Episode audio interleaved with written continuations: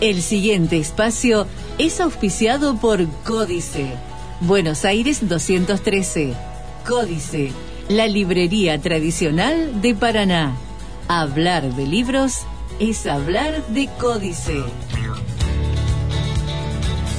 Con la profesora Beatriz Arbacetti. ¿Cómo andás, Beatriz? Muy bien, Antonio, buenas tardes. Buenas tardes.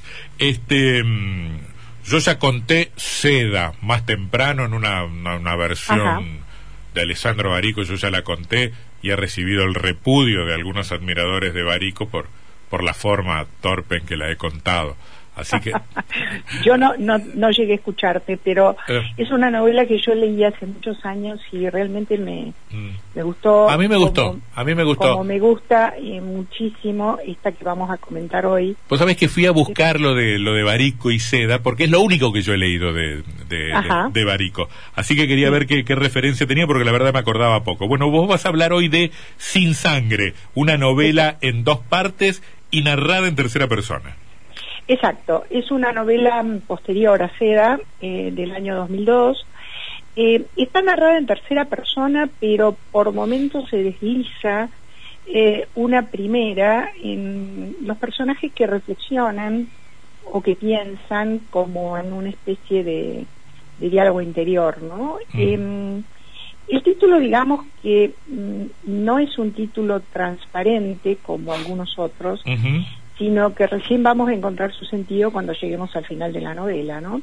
Bueno, digamos que está ambientada en una época y en un lugar imprecisos, obviamente estamos en el siglo XX, y tal vez transcurre en algún país de América Latina, Latina. Podría llegar a ser México si evaluamos los nombres geográficos, e incluso acontecimientos como una guerra civil y además lejos de una cultura patriarcal bastante fuerte, ¿no? Bueno, la primera parte, que es la más breve, nos muestra a Manuel Roca, eh, que se ha refugiado en una granja en el campo con sus pequeños hijos, un varón y una mujer, y se está ocultando de alguien que mm, es evidentemente una amenaza, porque mm, cuando ve que se acerca un vehículo, le dice al varón, al niño, que busque los rifles y a la nena, que se llama Nina, la lleva y la esconde en un pequeño sótano eh, que cubre con canastos de fruta y le recomienda antes, eh, podría ser que yo tuviera que irme con esos señores. No debes salir hasta que no te recoja tu hermano o hasta que note que ya no queda nadie y todo se ha acabado. Es decir, él ya está previendo que va a haber eh, una situación al menos de tensión. Bueno, efectivamente, del auto bajan eh, tres hombres eh, que están armados, Salinas que viste uniforme, el Gurre que lleva una ametralladora y se pone en posición de tiro, y Tito que es el más joven y que empieza a rodear la casa buscando por dónde entrar, hasta que lo logra, le apunta a mm, Roca y em, convoca a los que están afuera y el Gurren antes de acercarse eh, dispara una ráfaga de ametralladora que logra herir a Roca en un brazo. Em, en estas circunstancias, Salinas empieza lo que evidentemente se plantea como un ajuste de cuentas, lo trata de doctor, aparentemente Roca emérico, mientras eh, la víctima insiste que la guerra ha terminado. Y Salinas dice una frase muy interesante. Cuando se termina una guerra, lo decide el que gana.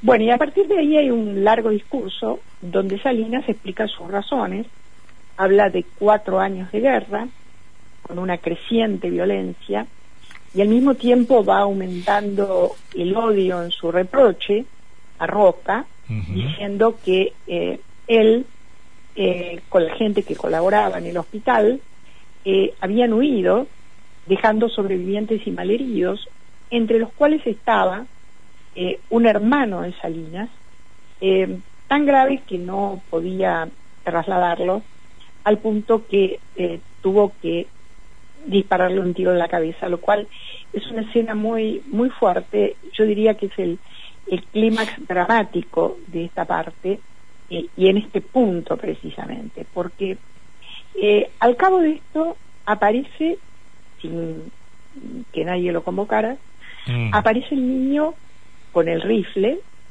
y les pide que se marchen. Entonces, mientras Roca está agonizando, Salinas hace un cruel retrato del padre a esta criatura. Déjame que, te, déjame que te lo diga. ahora, ahora sabía que era un asesino, que había matado docenas de personas, los envenenaba con sus medicinas, les abría el pecho y los dejaba morir. Quería saber si el niño había comprendido quién era. Exactamente. Eh, es una, eh, un discurso y, una, y genera una imagen, una puesta en escena sumamente agresiva para un niño. Eh, y a pesar de eso, el chico tiene la entereza de decir que en realidad era su padre y en ese momento dispara un tiro al vacío.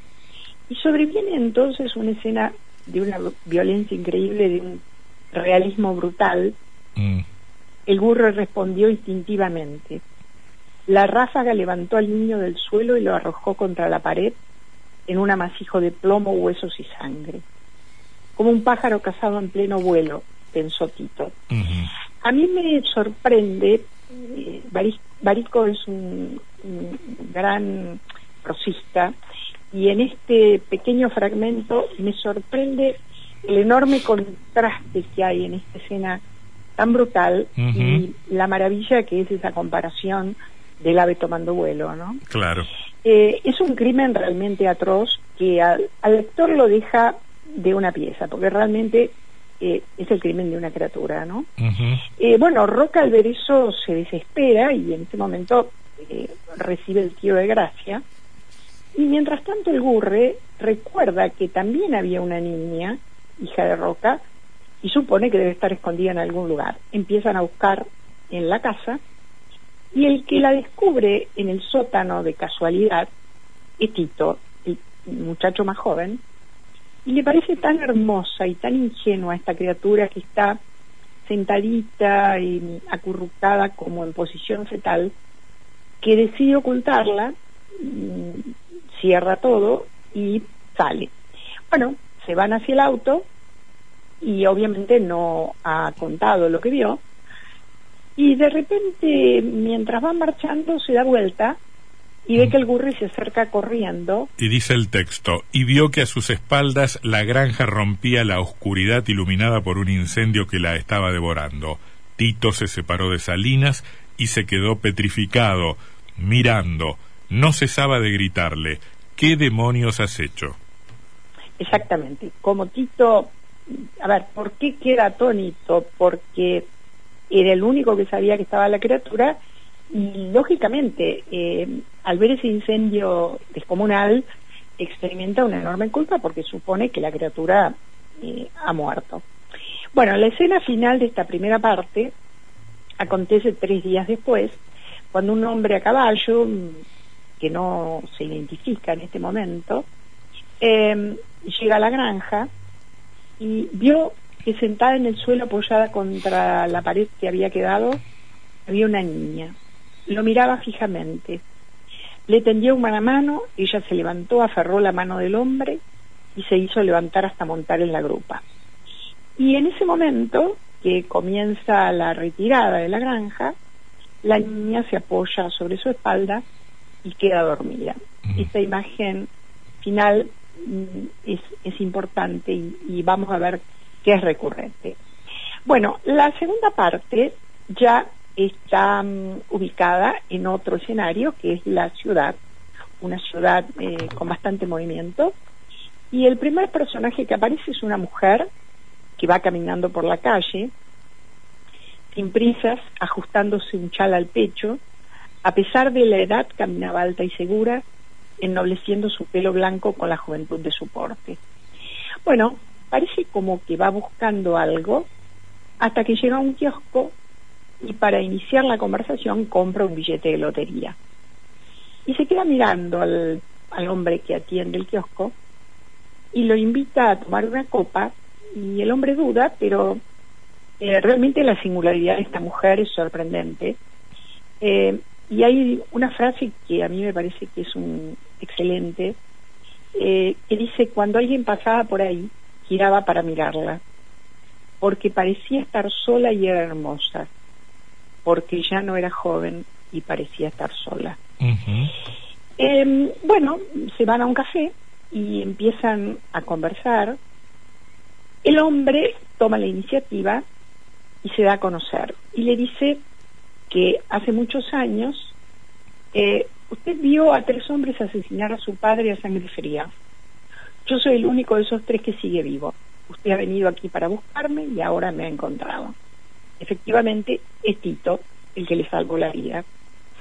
Bueno, ella seguramente estaba buscando a esta persona y mm, le responde una cosa que es muy importante. Cuando era niña, mi nombre era Nina, pero todo terminó aquel día. Ya nadie ha vuelto a llamarme con ese nombre. Efectivamente, yo señalé hoy que el, hijo varón de, eh, el personaje eh, no tenía denominación, no tenía nombre.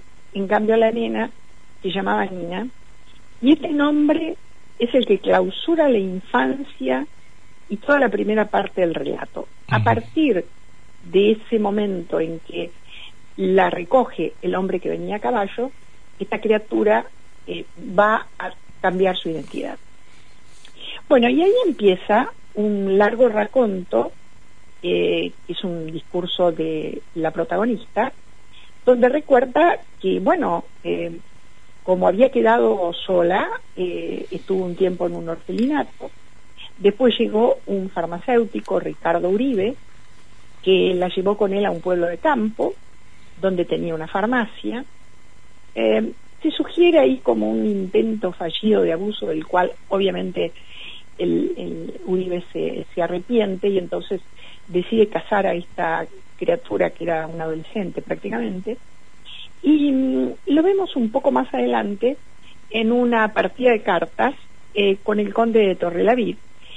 Y mm, dice el narrador, llegaron hasta ese punto en que los jugadores pierden el sentido de la realidad. Bueno, esto realmente lo mm. nos hace acordar un poco al jugador de Dostoyevsky, ¿no? Porque efectivamente es así. Eh, los, los apostadores eh, llega un momento en que eh, viven en otro mundo, ¿no? Bueno, y en esa en ese desafío de Uribe y el Conde, el Conde se ve que tiene una buenas cartas porque apuesta su hacienda de Bielcito, que es una propiedad muy importante, mm. eh, la mejor de la zona. Y Uribe, bueno, al principio no sabe qué hacer porque es un hombre que no tiene los recursos del conde. Y el conde lo desafía diciéndole, bueno, yo apuesto Bielcito, usted apueste su hermosa niña. Bueno, efectivamente el conde gana la partida. Y dice, el conde, me, el conde me llevó consigo esa misma noche. Esperó durante 16 meses y cuando cumplí 14 años se casó conmigo. Le he dado tres hijos.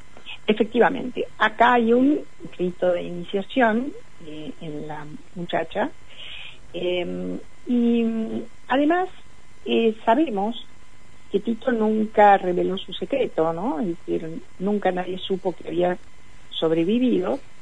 Y bueno, después de la guerra mm, se, olvidaron, eh, Alcina murió envenenado, eh, Uribe parece que tuvo que ver en ese envenenamiento con la provisión de, medicinas. Y mm, eh, cuenta algo que es interesante, porque parece que estos personajes que están en el primer eh, tramo de la novela integraban como una especie de resistencia al gobierno, ¿no es cierto? Y de esa resistencia también participaba el conde de Torrelavid porque estaba haciendo un doble juego. Y entonces le piden a él precisamente que eliminara a esa niña que había sobrevivido a la masacre de la granja. Bueno, el conde la escondió y finalmente se casó con ella. Y en ese momento, cuando ya la hace su esposa, Eh, esta, esta adolescente ya pasa a la adultez. La llamaban Doña Sol, era el nombre que le había dado el conde. Se decía de ella algo extraño, que no hablaba, que nunca había hablado, sin saber por qué la gente tenía miedo de ella. Mm. Esto, este párrafo es interesante porque evidentemente surge eh, del imaginario pueblerino, em, de esta mujer que es una incógnita, que aparece de la nada, y todo el mundo la considera rara, pero al mismo tiempo la respetan porque es la mujer del conde, de un poderoso, eh, y probablemente el, el, dueño de todo el pueblo, ¿no? Y ahí, en la mujer rara, cerramos la primera parte de Sin Sangre. Este, Exacto, dejamos suspenso hasta la próxima entrega. Efectivamente, Alessandro Varico, Sin Sangre, novela de, de 2002. A mí me gustó mucho su prosa, es una, una buena invitación para, para volver Está muy bien escrita. Sí, sí, yo la recomiendo. Eh, gracias, Beatriz, un beso. No, al contrario, Antonio. Chau, chau. Este espacio fue auspiciado por Códice, Buenos Aires 213. Códice, la librería tradicional de Paraná. Hablar de libros es hablar de Códice.